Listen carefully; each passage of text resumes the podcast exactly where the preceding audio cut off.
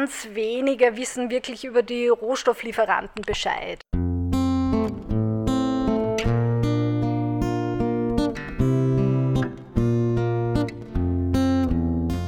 Herzlich willkommen im Podcast des JUFE aus Wien. Am 17. Mai 2022 fand die JUFE Fachtagung Wirtschaft und Entwicklung, Innovation und Nachhaltigkeit in Österreich und der Welt mit insgesamt neun Referentinnen und Referenten statt. Herzlich willkommen auch von meiner Seite bei einer weiteren Hörsendung im Rahmen der JUFE Fachtagung 2022. In den nächsten Minuten gebe ich einen kurzen inhaltlichen Einblick in den Vortrag von Henriette Gupfinger. Sie kommt dabei auch selbst zu Wort. Dafür haben wir ihr am Rande der Fachtagung ein paar Fragen gestellt. In den nächsten Minuten dreht sich nun alles um sozial-ökologische Verantwortung von Unternehmen und nachhaltige Lieferketten.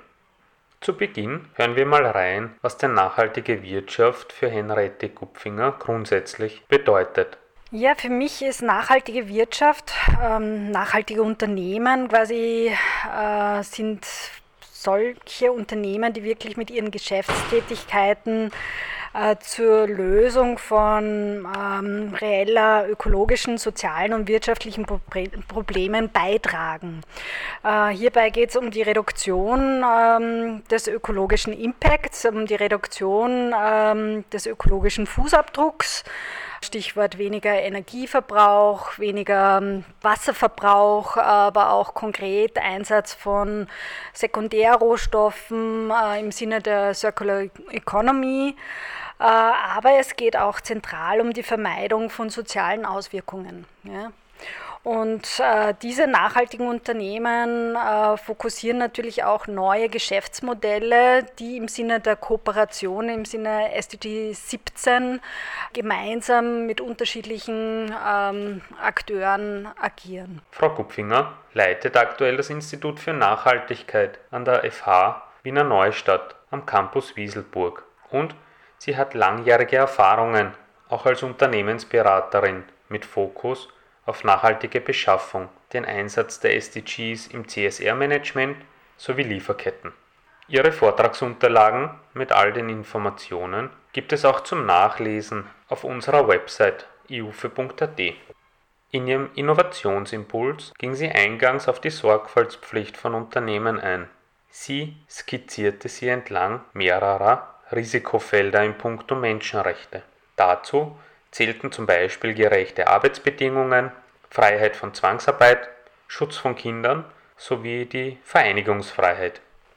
Sie handelte sich entlang der 17 Sustainable Development Goals und legte den Fokus dabei auf Unterziele der SDGs 8 menschenwürdige Arbeit, 12 nachhaltige Produktion sowie 16 Friede und Gerechtigkeit.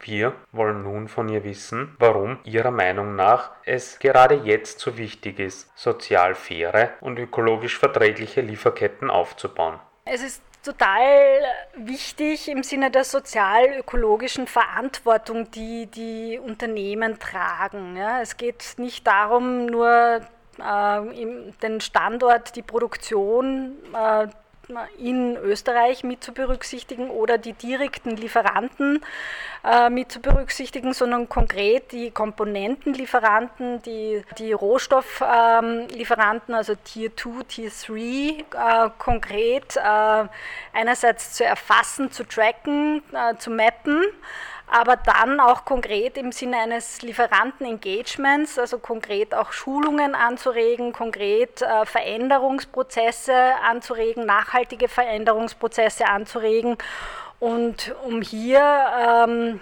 im Sinne einer zukunftsfähigen Wirtschaft sich hier zu positionieren. Bei der Fachtagung erläuterte Henriette Gupfinger auch die unternehmerischen Treiber für verantwortungsvolle Lieferketten. Dabei bezog sie sich auf Zielsetzungen der SDGs und deren Einfluss auf die Lieferketten. Demnach zählen zu den internen Treibern beispielsweise Ressourceneffizienz, Wertschöpfung sowie Risikomanagement. Zu den externen Treibern zählen beispielsweise Gesetzesänderungen, Druck aus der Zivilgesellschaft, Wettbewerbspositionierung, Nachhaltigkeitserwartungen durch Investoren und Kundinnen sowie Ressourcenpreis und Verfügbarkeit. In ihrem Innovationsimpuls sprach Henriette Gupfinger auch über die Komplexität von Wertschöpfungsketten, Stichwort Rückverfolgung der einzelnen Komponenten und Rohstoffe. Wir haben sie gefragt, wie es aktuell mit der Rückverfolgbarkeit aussieht. Also derzeit ist der Stand der Dinge, dass vielleicht ähm, 50 Prozent der Unternehmen genau Bescheid wissen über die Tier also die Direktlieferanten, aber ähm, nur 25 äh, Prozent der Unternehmen wirklich äh, auch Ahnung haben, wie schaut es aus mit den Komponenten, also mit den Komponentlieferanten, äh, Stichwort Tier 2 Lieferanten und äh, ganz wenige wissen wirklich über die Rohstofflieferanten Bescheid. Also ein Beispiel, das ich äh, gerne nenne, ist äh, das Fairphone.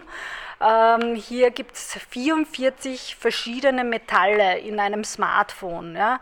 Und Fairphone ist wirklich ein äh, nachhaltig orientiertes äh, Telefon, aber auch Ihnen gelingt es nur, vier Metalle wirklich aus zertifizierten Rohstoffressourcen äh, mit einzubeziehen.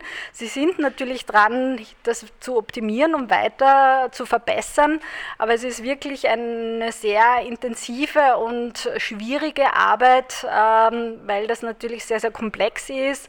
Beispielsweise besitzen die Minen, ähm, die in Afrika, im, im Kongo, in, in äh, Gebieten ähm, abgebaut werden, die von konkreten Bürgerkriegen äh, das Problem haben, hier nicht genau äh, analysiert werden zu können.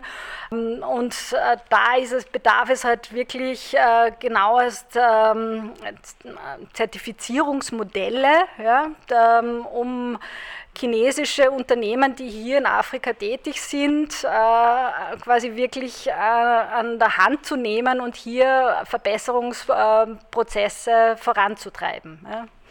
Aber ähm, beispielsweise gibt es auch eine Kritik, äh, dass das Fairphone äh, durchaus die Living Wages ähm, noch nicht ausgeweitet hat. Ja, aber es geht um die Bemühungen, es geht um die konkreten Zielsetzungen. Es kann natürlich nicht von heute auf morgen stattfinden, aber ähm, das sollte ähm, dieser Wert, diese Wertehandlung, diese Reflexion, was ist möglich, äh, ist ganz, ganz zentral wichtig und dann eben konkret Aktivitäten voranzutreiben, um eben die SDGs zu unterstützen. Und darum geht es zentral. Im Namen des JUFE bedanke ich mich bei Henriette Gupfinger, dass sie ihr Wissen und ihre Erfahrungen mit uns teilt. An dieser Stelle erlaube ich mir einen Hinweis. In der Hörsendung Nummer 175 haben wir Frau Gupfinger im Jahr 2021 schon mal getroffen, um mit ihr damals über Digitalisierung und die Agenda 2030 mit den SDGs zu sprechen. Vielleicht auch interessant für Sie. Sie finden diese und weitere Hörsendungen auf unserer Website slash podcast Nun bedanke ich mich aber für Ihre Aufmerksamkeit, liebe Hörerinnen und Hörer. Bis bald. Auf Wiederhören. Diese Hörsendung wurde mit Unterstützung der Austrian Development Agency erstellt. Informationen zur JUFE-Fachtagung 2022 sowie zu weiteren Themen rund um die SDGs und Entwicklungszusammenarbeit finden Sie auf unserer Website unter www.jufe.at. Ich darf mich an dieser Stelle von Ihnen verabschieden und freue mich auf ein Wiederhören.